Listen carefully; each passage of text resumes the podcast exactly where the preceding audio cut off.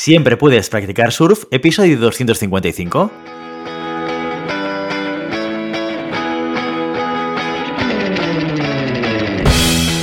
Bienvenido y bienvenida a Siempre puedes practicar surf, el podcast diario sobre recursos humanos. Este podcast está pensado para profesionales de recursos humanos, gerentes o jefes de equipo y podrás encontrar técnicas, consejos, ideas, conceptos y noticias sobre la gestión de personas, eso sí, con un enfoque práctico y aplicable.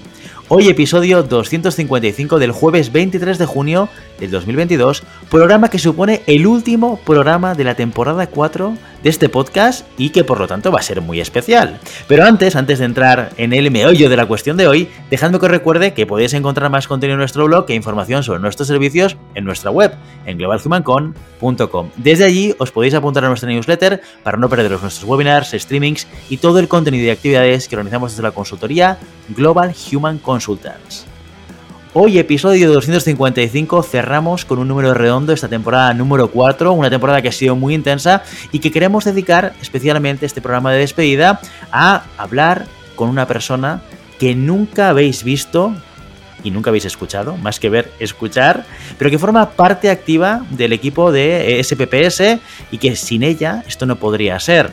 Esa persona es Carolina González, que hoy me acompaña. Carolina González, muy buenos días.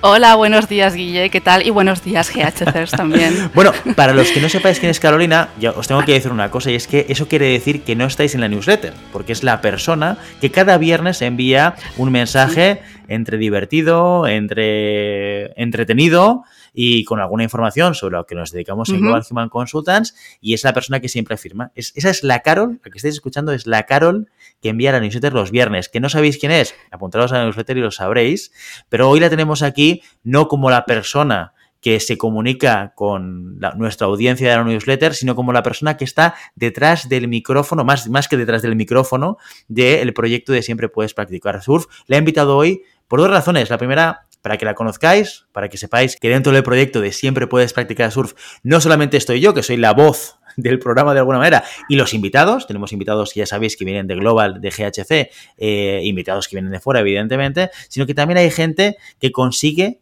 que este programa tenga la frecuencia y el contenido de calidad que siempre intentamos transmitiros. Y esa persona es Carolina. Carol, primero de todo, temporada número 4, temporada de frecuencia diaria. Ha habido mucha gente que me ha preguntado cómo somos capaces de conseguir hacer un podcast diario hablando sobre temas de recursos humanos y demás, siempre cambiando de temática.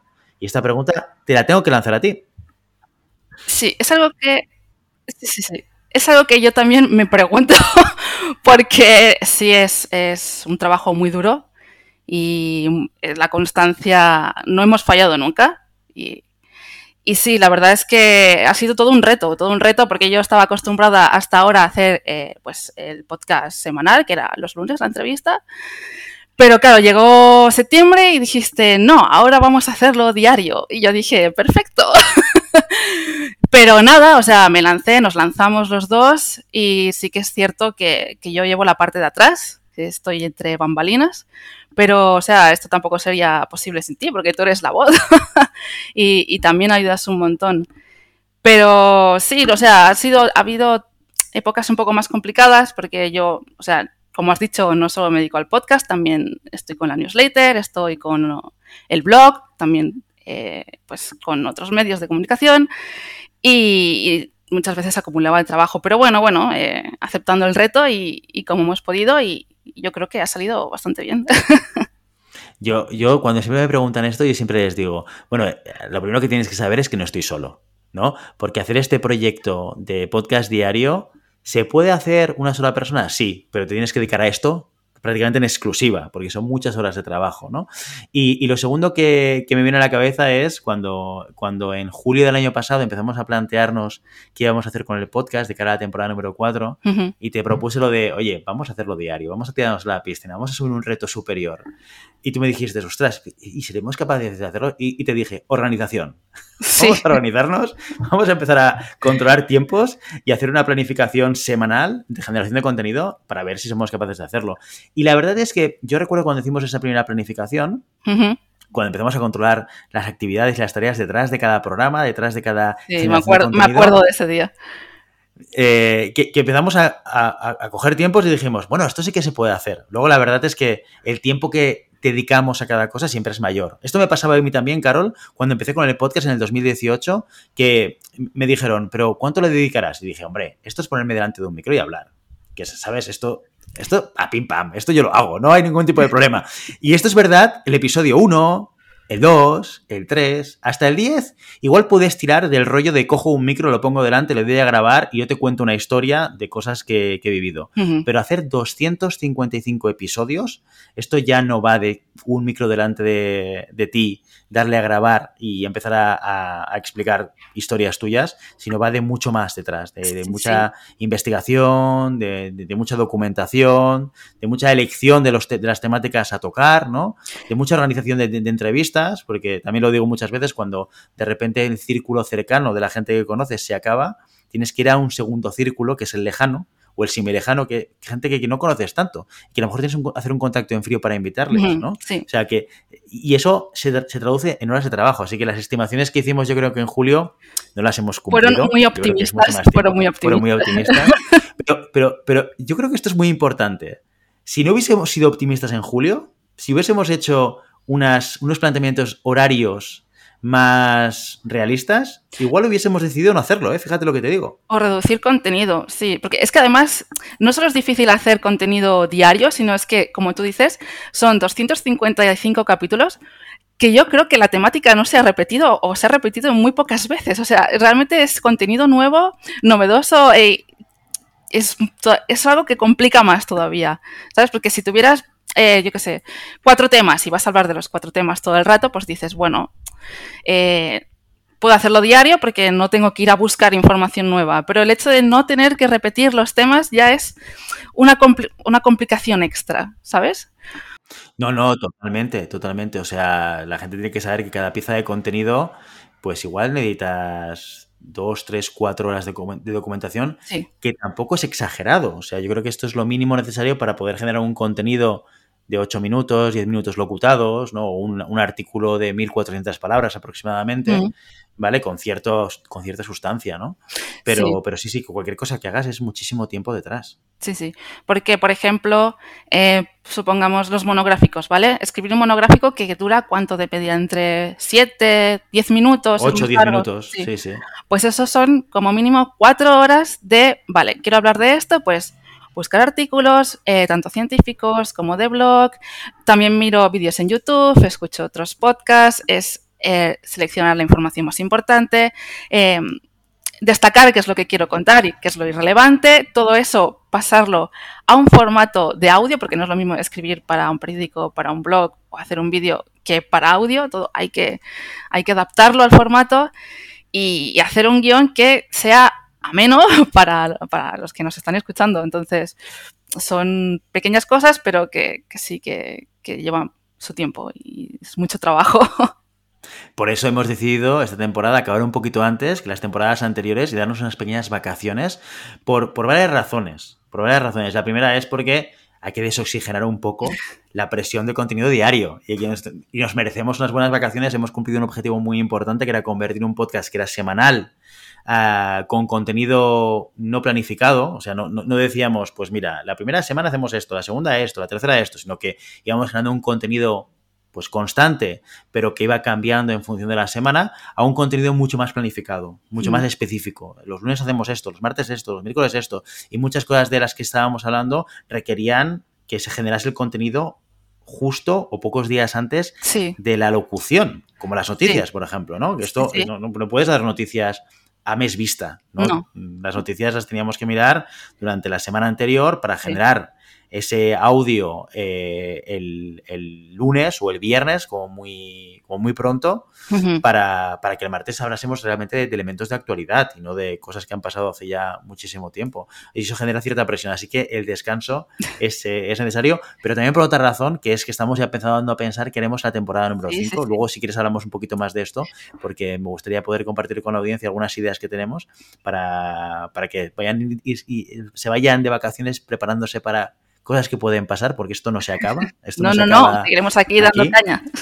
Exacto, exacto. Pero antes de ir a esto, sí que me gustaría saber, oye, hemos tocado muchos temas, ¿vale? Tanto en el blog como en el podcast, eh, de diferentes, de diferente índole, de diferente orientación. ¿Cuáles son o cuál es el que más te ha gustado de los que hemos tratado en, Siempre puedes practicar surf? Es que hay mucha variedad y yo me considero una persona muy curiosa y realmente una es, yo no voy a escribir de algo que me parezca aburrido.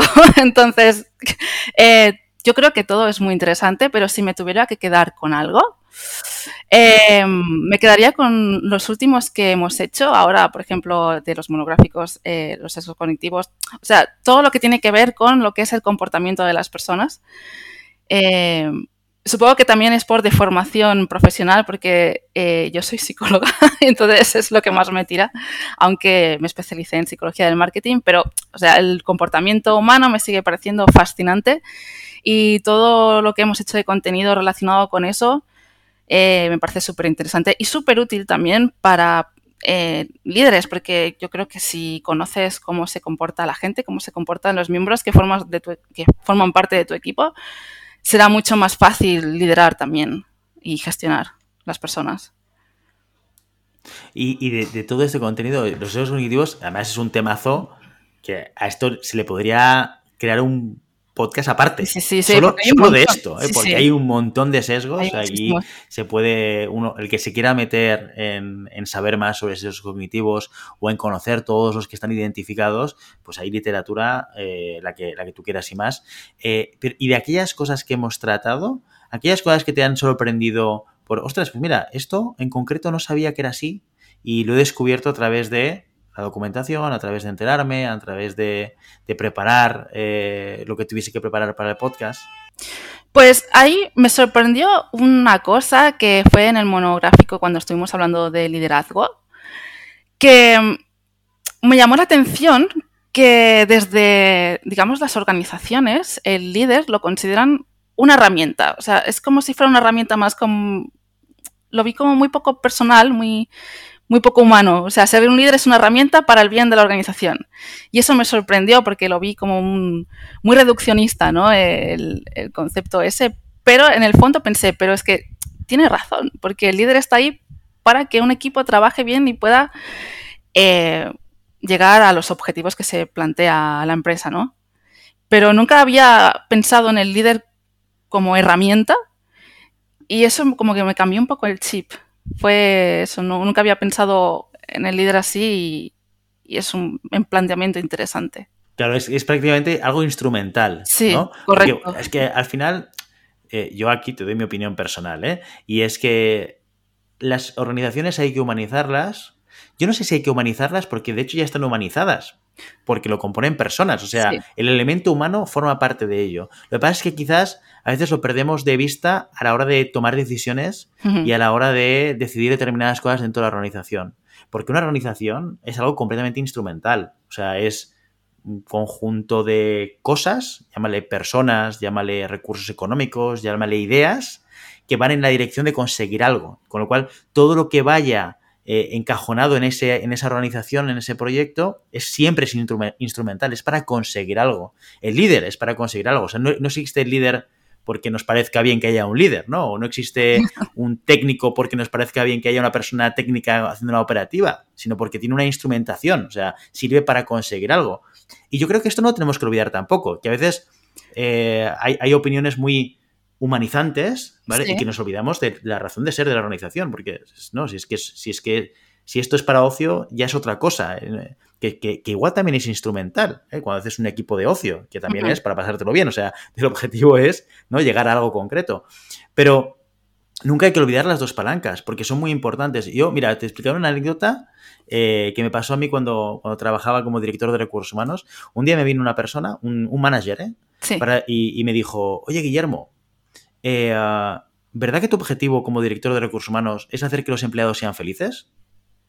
Y yo le dije, pues sinceramente, Jordi, no. O sea, mi objetivo no es que tú seas feliz, ¿vale? Mi objetivo es conseguir que las personas tengan un rendimiento adecuado y suficiente para poder cumplir los objetivos de la compañía. Con lo cual, lo que está, digamos, como concepto más relevante en todo este contexto es cuál es el objetivo estratégico de la compañía. Y todo viene detrás. O sea, yo no quiero tu felicidad por querer tu felicidad, ¿vale? Porque tu felicidad mmm, es, es, un elemento mucho más complejo de lo que se puede conseguir en una organización. Sí, sí, si hablamos claro. de, felicidad como, una, como un concepto muy, muy, muy, muy amplio, ¿eh? que luego hay gente, como hemos visto gente que hemos entrevistado aquí en el podcast, sí. que te dice, no, la felicidad laboral pues tiene que ver con elementos específicos de la felicidad y no la felicidad más, más amplia y tal, ¿no? Pero en aquel momento, para mí, lo que él me indicaba es, claro, si yo te quiero hacer feliz a ti, ¿vale?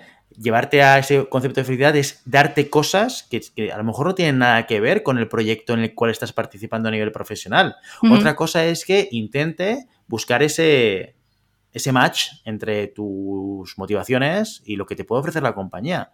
Pero no es, no, no es siempre tu motivación el elemento principal, porque es que si no, esto sería, no sé, sería otra cosa, pero no sería una empresa que genera un producto que vende a un consumidor, sería otra cosa diferente, ¿no? Y yo creo que a veces en, en ese discurso tan humanizante nos, nos, olvidamos la parte instrumental, la parte más práctica de todo esto, la razón claro. de ser, de por qué nos juntamos como un equipo para conseguir cosas, ¿no? Claro, la cuestión es encontrar el equilibrio, porque si bien es cierto que eh, la, organización, la organización tiene un objetivo, ¿vale? Y, y, las personas están ahí pues para poder cumplirlo.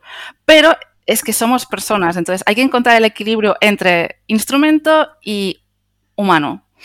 Y sí que es cierto que a lo mejor un director de recursos humanos no tiene, o sea, su deber no es buscar la felicidad de los empleados, pero sí que tiene que saber que si un empleado está bien, si está a gusto, si le gusta donde trabaja, tiene bienestar laboral, trabajará mejor. Y entonces eso ayudará a su objetivo principal, ¿sabes? Esta es la derivada. Yo creo que esta es la derivada. Verlo desde la otra perspectiva.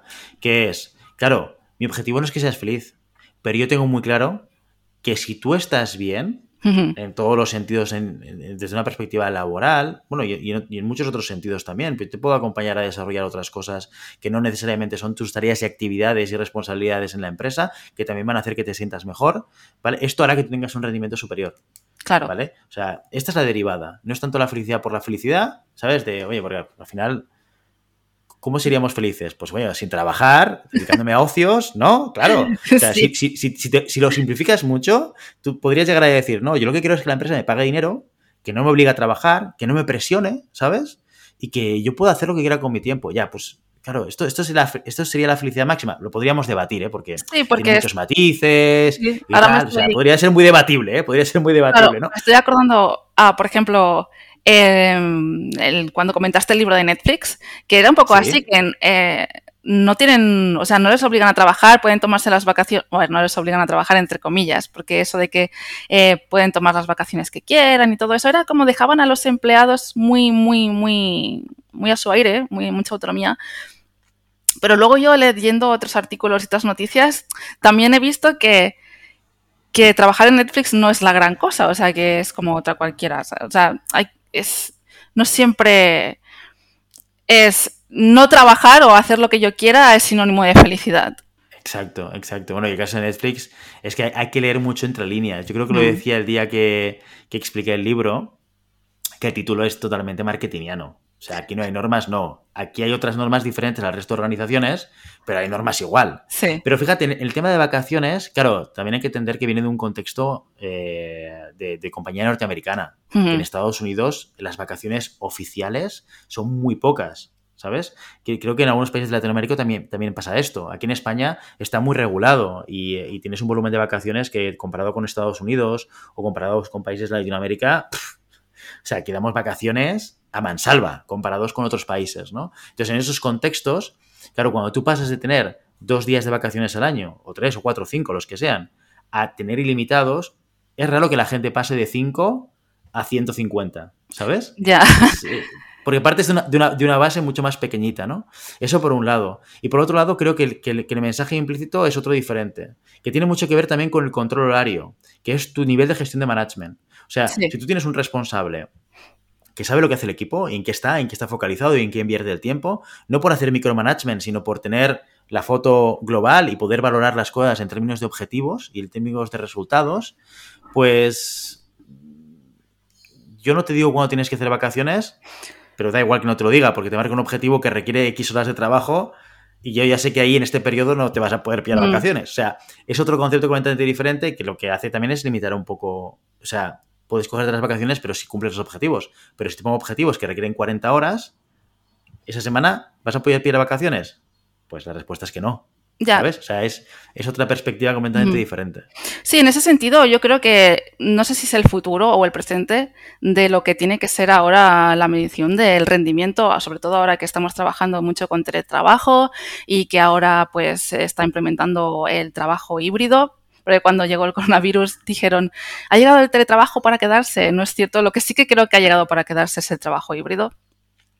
Y el trabajo híbrido implica también eso de ya no hay que medir eh, cómo trabajas o cuánto trabajas por el tiempo trabajado, porque perfectamente podrías estar calentando la silla y no hacer nada, sino por los objetivos. Entonces, yo creo que si una persona, un líder ve que los objetivos se van cumpliendo, le debería dar igual si se hace en 40 horas o en 30 horas, o si se hacen por la mañana o se hacen por la noche, en cuanto al horario de la persona, quiero decir. Y yo creo que eh, esa es la dinámica que se tendría que empezar a tomar ahora que, por lo que vemos en las noticias, hay empresas que sí que están tomando la iniciativa, otras están un poco más en reserva, pero yo creo que los tiros van a ir por ahí a partir de ahora.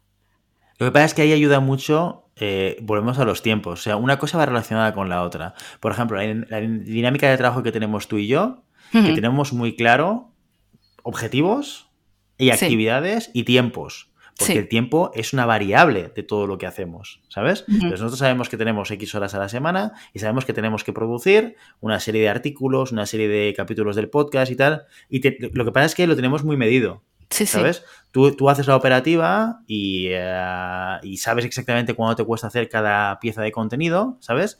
Y yo la he hecho y a veces también la hago. Entonces, ahí tú y yo nos ponemos fácilmente de acuerdo. ¿Esto cuánto puede costar? Pues hacer una, una entrada para, para el blog. Pues más o menos lo tenemos calculado. A veces serán tres horas, a veces cuatro, a veces cinco, a veces dos. Pero de manera recurrente, si es un artículo un año, pues igual si es un artículo de algo que, dominas, lo haces en media hora si sí. estás inspirado ese día y te pones ahí a escribir. Pero si es recurrente, tú sabes que esta media va a ir entre 3, 4 horas, 5 horas si estás muy espeso o espesa, ¿no? Pero esto es clave también, el saber cuánto tiempo dedico cada tarea para poder marcar el objetivo, porque es un objetivo asumible o no hacer mm, tres entradas de un blog a la semana. La respuesta es que depende. ¿De qué depende? De cuánto tiempo de dedicación tienes. Si yo te digo que tienes una semana para hacer esto, dices, te sobras. Si te digo que tienes cuatro horas para hacer tres entradas de un blog, claro. Tú y yo sabemos que esto no es, no es un objetivo asumible. Así que los tiempos son importantes, lo que pasa es que el foco está en otro sitio diferente. Que no es en el cuántos tiempo estás, sino el, el delivery, el, el- el final de todo. Nos vamos a enfocar en qué es lo que me estás entregando. Pero claro, como responsable tengo que tener cierta perspectiva de tiempos. ¿Sabes? Porque a veces también hay mucha dicotomía sobre esto. No, es que el tiempo no importa y solo importa el- el objetivo, el delivery. Sí, pero el delivery depende también del tiempo. No solamente, sino también capacidades, competencias, experiencia. Alguien que no lo ha hecho antes requerirá más tiempo porque tiene que pasar una curva de aprendizaje. Alguien que lo tiene por la mano será más eficiente, más efectivo, ¿vale? Porque ya lo ha hecho muchas veces. Entonces, son detalles que, que complican mucho la gestión de personas, que yo siempre digo lo mismo, que gestionar personas y equipos es muy complicado, pero por eso se paga más en las empresas, ¿no? O sea, al final, cuando acabas dirigiendo equipos, es un marronazo, ¿vale? Porque requiere de cosas eh, que, que tengas que desarrollar y a veces, claro, di- di- dirigir a personas en temáticas y, y operativas que tú conoces muy bien, es fácil, ¿no? Porque tú ya lo has hecho y tú tienes experiencia y tú sabes medir los tiempos. ¿Qué pasa cuando te promocionan en un puesto que aparte de dirigir tu departamento, que es el que, en el que tienes experiencia técnica, te hacen dirigir un departamento que no conoces? Ah, marronazo número dos. Te tienes que ponerte las pilas para entender sus procesos, para entender cómo funcionan, para entender cuánto cuesta un delivery, para... Y medir, y medir, y medir, y entonces gestionar a, a través de esos objetivos Hmm. de manera mucho más clara. También depende de- del área en el que opere la empresa. Por ejemplo, eh, recuerdo hace un tiempo que vi a una persona que ponía un ejemplo en LinkedIn que decía que él, bueno, él era artista, trabajaba de diseñador gráfico, ¿vale? Y decía que medir, el o sea, que le pagaran por tiempo trabajado era absurdo, porque él era una persona con experiencia, ¿vale? Y hacía un trabajo muy rápido con mucha calidad. A lo mejor un trabajo con muchísima calidad lo hacía en pongamos, me lo imagino, tres días. Y luego venía otro diseñador gráfico que tardaba, eh, yo qué sé, un mes en hacer el mismo trabajo y de peor calidad. Entonces, si tenemos que trabajar por tiempo, lo lógico sería que al que ha trabajado más y ha hecho un trabajo de peor calidad, se debería pagar más. Cuando la realidad es que si lo hacemos así, estás penalizando la experiencia y el expertise. No, pero no le pagas lo mismo, es diferente. Ahí estoy de acuerdo ¿eh? contigo, porque además hay dos modelos. Fíjate, en la realidad un freelance, esto es un argumento de venta de cualquier freelance, ¿eh? Cualquiera, cualquiera que, vaya a vender como autónomo y el, el, comprador, el cliente potencial, le diga aquello de, hombre, pero si tú dedicas tres horas para hacer esto, ¿por qué te tengo que pagar tanto? Esta, mira, creo que en una película de estas setenteras españolas había una escena que reflejaba perfectamente esto, ¿vale? Que era coche estropeado de dos niños pijos de Madrid, ¿vale? Se acerca un tío con moto, con mono de mecánico, ¿vale? Y los tíos pues tienen el coche ahí parado y no saben qué hacer. Pues el tío, el mecánico coge, abre el capot y, y en cinco minutos estaba solucionado el tema. Y entonces le dice uno de los chicos del coche, oye, ¿cuándo te pago? Y le dice, no sé, no sé cuántas pesetas, lo, lo que sea, ¿no? Y otro le dice, pero, pero esto, es carisma, pero si ha estado cinco minutos. dice, no, no, no. O sea, yo, para hacer esto en cinco minutos, necesito haber sabido muchas cosas del funcionamiento de un motor. O sea, yo no te estoy cobrando por los cinco minutos que me ha costado identificar el problema y solucionarlo. Yo te estoy cobrando porque para poder hacerlo necesitas a alguien que tenga una cierta experiencia. ¿vale? Este es el típico argumento de un autónomo. Cuando va alguien y le, dice, pero hombre, por tres horas me vas a cobrar tanto. No, no, pero si no te cobro por horas, yo te cobro por todo el expertise que da que yo te pueda hacer este delivery. Diferente es en una empresa en la cual estamos, entre, entre comillas, pagando horas de la gente. Ojo, ¿eh? contratamos a la gente por tiempos de trabajo. Pero el expertise se traduce no necesariamente en los tiempos, sino en el expertise, en la experiencia. Cuanto, cuanto, más tiene experiencia una persona y está más consolidada, más le acabo pagando, ¿sabes? Independientemente de que si puede producir eh, en tres horas lo mismo que un junior en seis horas, ¿sabes? Le voy a pedir que produzca más. ¿Sabes lo que te quiero decir? Bueno. Aprovechar el tiempo. exacto. O aprovechar, optimizarlo, optimizarlo. Exacto, exacto, sí, sí, sí, sí. Pero bueno, son discusiones que son complicadas, porque claro, son muchas variables y hay que verlo desde, oye, cómo lo retribuyes, qué tipo de relación laboral o profesional tienes con la persona, no es lo mismo un autónomo y un freelance, y una persona que está trabajando con un contrato, ¿vale? Eh, uno no tiene seguridad de ningún tipo, el otro sí, ¿sabes? O sea, son situaciones relacionales completamente diferentes. Por esto, esto también me lo he encontrado a veces de gente que se aplica los beneficios del autónomo por ser trabajando con un contrato, ¿vale? Y, eh, pero, pero no, los, no, las cosas, digamos, negativas de ser autónomo, ¿no? Entonces, no, no, o sea, juegas, sobre todo en, un contexto de legislación española, juegas a un juego o juegas, al otro, pero no puedes jugar a los dos. Y, menos cuando quieres aplicarte las cosas buenas de un lado y de otro. No, no, no, o sea, que está genial, ¿eh? pues la gente, la gente que quiera esto siempre se dice, los que son gente que es muy buena y, esto dentro del contexto de Haití, que está sucediendo mucho porque hay mucha demanda, pues hay mucha gente que empieza, ojo, ¿eh? en, estas profesiones a decir que ya no quieren trabajar con contrato, que quieren ser freelance. ¿Por qué? Porque tienen trabajo a mansalva y porque evidentemente ganan mucho más dinero. Claro que ganan mucho más dinero. eh, asumen un riesgo, ¿eh? Asumen un riesgo muy elevado, que es que no tengan trabajo. Y asumen la obligación de buscar clientes. Que si bien es cierto, es un mercado en el cual los clientes, entre comillas, te vienen un poco porque tienen la necesidad, bueno, tienes tareas que trabajando para terceros en una empresa no las tienes que tener, ¿no? O sea que, bueno, cada, mundo y, universo tiene sus, sus pros y sus contras. Pero dejemos de hablar del mercado laboral y hablemos un poco de futuro. ¿Vale? vale.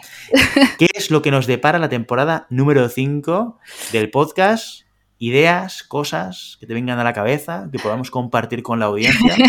ideas, pues hemos estado hablando bastante del tema últimamente y ideas tenemos muchas. Pero claro, tampoco me gustaría decir, vamos a hacer esto, porque lo de las falsas promesas y falsas esperanzas no va mucho conmigo. Pero a ver, em, sinceramente no sé qué decir aquí. Ya no es algo con lo que soñar, algo, algún titular. Bueno, mira, esto sería muy interesante, eh, Carol, que lanzar una encuesta a la audiencia por redes sociales. Sí. Para que nos digan qué es lo que le ha gustado la temporada 4 y qué les gustaría ver en una temporada 5. ¿Sabes? Sí, sí que es verdad porque... porque... la gente nos pudiese dar su, su punto de vista. Sí, la verdad es que cuando planteamos eh, los contenidos del podcast, los hicimos un poco pensando en qué podía ser interesante o no. Pero estaría muy bien que los propios GHCers nos dijeran qué es interesante y qué no, porque así podríamos generar un mejor contenido. Así que eh, dejaremos una encuesta en redes sociales y si la contestáis nos haríais un gran, gran favor. Un favor enorme, un favor enorme, la verdad. Sí, sí. Pues la temporada 5 vendrá con cambios seguro, eso ya lo podemos anticipar, porque yo creo que que temporada a temporada vamos cambiando cosas y vamos eh, probando nuevas cosas porque también porque nos divierte nos divierte sí, hacer lo mismo puede ser aburrido y apetece probar cosas nuevas. Exacto hacer un poco de reflexión ver qué es lo que más os ha gustado ver qué es lo que más os interesa de qué forma y con qué formato y luego probar cosas nuevas. Y se nos están ocurriendo cosas muy muy diferentes muy locas. Algunas son muy locas. Y aquellas que dices esto va a ser mucho tiempo pues sí. Cómo lo vamos a encajar pues no lo sé. Pero esto no sabemos hacerlo, también es verdad. Ya, por ejemplo, no, muchas no variables. Sé, no sé si puedo decirlo ya eh, hablando de ideas locas que no sabemos cómo hacerlo, pero por ejemplo habíamos pensado que las noticias, en vez de simplemente leerlas, eh, podríamos debatirlas, eh, hacerlas entre Guille y yo, por ejemplo, o, él solo, pero no solo le, leer lo que es el titular y, y, un resumen del contenido, sino más profundo, hacer un poco más rollo editorial, eh, ir más al fondo de la cuestión, debatirlo, compararlo con otras noticias que a lo mejor dicen totalmente lo contrario, porque ya sabemos que las noticias pues suelen estar politizadas o, pagadas. Exacto, sí, sí, es así. Entonces, hacer un trabajo mucho más periodístico, que fuera pues de más valor para, para los GHTers exacto, exacto. Ir un poquito más al, interior de la noticia, ¿no? Sí, sí. Porque esto alguna vez lo hemos hecho. En, alguna, en algún capítulo de noticias sí, que hemos planteado noticias contradictorias. En un medio te explican una cosa y en otro medio de una cosa muy similar o, de la misma cosa te explica otra cosa diferente. Lo cual nos hace indicar ese elemento de que hay parte de las noticias que estamos escuchando que están orientadas, están orientadas a explicar algo. Entonces, depende de cómo, cómo leas esa noticia o ese dato, pues te vas a encontrar una conclusión u otra. Claro, porque las noticias siempre te encuentras las dos versiones, que es la versión que favorece a la empresa y la versión que favorece al empleado. Entonces siempre suele entender datos totalmente contradictorios. Lo que para uno es bueno, para el otro va a ser malo. Y está bien poder debatirlas y llegar a un consenso y a un equilibrio, decir, vale, sí, esto es así, pero o sea, en realidad, ¿cómo afectaría esto? ¿Sabes? Porque ni lo bueno es tan bueno ni lo malo es tan malo. Totalmente, totalmente. Bueno, hay, que mirarlo desde diferentes perspectivas para que luego cada uno se haga su, su punto de vista, ¿no? Y construya su propia manera crítica de entender las cosas, porque esto es lo de siempre. O sea, tenemos opiniones de todo tipo. Hay que publicar los salarios en las ofertas de trabajo, pues hay gente que te dirá que sí, a muerte, y es que la otra cosa es retrógrada, y otra gente que te dirá, ojo, porque depende de cómo. Hay que hacer entrevistas curriculares. Habrá gente que te diga, no, esto es del siglo 50 y hay que hacerlo diferente. Y hay gente que te diga, no, no, pues esto es una variable importante. O sea, hay muchas cosas a debate que se polariza en muchas redes sociales y que van hacia una dirección o que van hacia otra y que por suerte o por desgracia la realidad siempre suele ser como un término intermedio. Medio, sí. Exacto, hay, hay cosas que no son tan claras que sea hacia un lado, aunque a veces nos lo queramos creer, ¿no? O hacia el otro, aunque también nos lo queramos creer, ¿no? y, que hay, y que hay elementos que, tanto de un lado como otro, hay... Lo, ideal, lo ideal es enseñar los dos puntos de vista y que con los dos puntos de vista y con los dos tipos de datos en la mano, tú puedas hacerte tu propia opinión. Exacto. Exacto. E intentaremos eh, a ver si de cara a la temporada 5 podemos conseguir este objetivo que es más ambicioso del que teníamos hasta ahora dentro de las noticias. Bueno, estas cosas y más cosas vamos a irlas cambiando, vamos a irlas modificando, las iremos adaptando con ese objetivo. Queremos que eh, siempre puedas practicar surf, sea un espacio en, en el cual aprendamos cosas, descubramos cosas y tengamos contenido contrastado que nos pueda ayudar no solamente desde la opinión, pero también desde la base de eh, estudios, de informaciones, de datos, de sitios oficiales, que nos puede ayudar a todos a hacernos una composición de situación pues muchísimo más, digamos, eh, estructurada, ¿no? O muchísimo más basada en, hechos. Sí. Que también opinaremos de cosas, porque también la vida es opinión, ¿no? Y esto también enriquece mucho como personas cada uno tenemos nuestra propia opinión, que no siempre, por ejemplo, tú y yo seguramente en muchas cosas no opinemos lo mismo, pero es que es normal, cada uno pues ha tenido sus propias experiencias y sus propias vivencias que le han hecho pues tener la forma de pensar que tiene y es normal y es bueno. Totalmente, totalmente. Y, eh, y sobre todo, si animaros, los que nos escuchéis, a contestar esta encuesta. Bueno, la podemos lanzar, no sé, la semana que viene, ¿no, Carol? Lo lanzamos por redes sociales y así nos vais aportando, porque estamos ahora, vamos, eh, em, hemos empezado ese proceso ahora de, de reflexión para, pensar en, nuevas iniciativas y nuevas maneras de poder acercarnos al público y nuevas maneras de poder orientar el contenido para que sigamos sumando en este canal y en esta plataforma de podcast que ya, oye, nos acercamos a la temporada número 5, que ya son palabras Poca broma, mayores. ¿eh? Poca broma. palabras mayores. Eh, y, que seguiremos con ello seguro durante el, uh, el 22-23, temporada de septiembre a junio, julio, ya veremos a ver cuándo lo acabamos el año que viene, pero seguro que estaremos ahí. Y bueno, como siempre, mientras tanto, no lo olvidéis, no puedes detener las olas pero siempre puedes practicar surf. Y hasta aquí nuestro episodio de hoy. Como siempre queremos invitaros a que os pongáis en contacto con nosotros, nos deis vuestra opinión y nos sugeráis si tenéis algún tema o alguna pregunta concreta. Lo podéis hacer a través de la página de contacto en globalhumancom.com barra contáctanos o a través de las redes sociales. Estamos en Facebook, en Instagram, en Twitter y en LinkedIn. Y si el contenido de este podcast te gusta, no te olvides suscribirte, darnos 5 estrellas en iTunes y me gusta en Tony Box como en Spotify. Igualmente recuerda que puedes encontrar más contenidos, noticias y recursos en nuestra web en globalhumancon.com. Muchas gracias por todo, por tu tiempo, por tu atención, por tu interés en estos temas sobre gestión de personas. Nos escuchamos en septiembre, ya de vuelta de las vacaciones en la temporada 5. Carolina Muchas gracias por acompañarme en este último episodio. Espero que te lo hayas pasado bien. Gracias a ti por invitarme. Me lo he pasado muy bien. Se me ha hecho muy corto, la, verdad. Yo pensaba que sería más largo. Me lo he pasado muy, muy, muy bien. Me quedo con ganas de más. Así que si para la temporada siguiente quieres seguir contando conmigo al frente de los micros, yo encantada. Pues esto lo veremos en la temporada número 5. Hasta entonces, que todos tengáis unas buenas vacaciones. Que lo paséis muy bien, que descanséis y que carguéis pilas a tope. Hasta entonces, nos vemos en septiembre.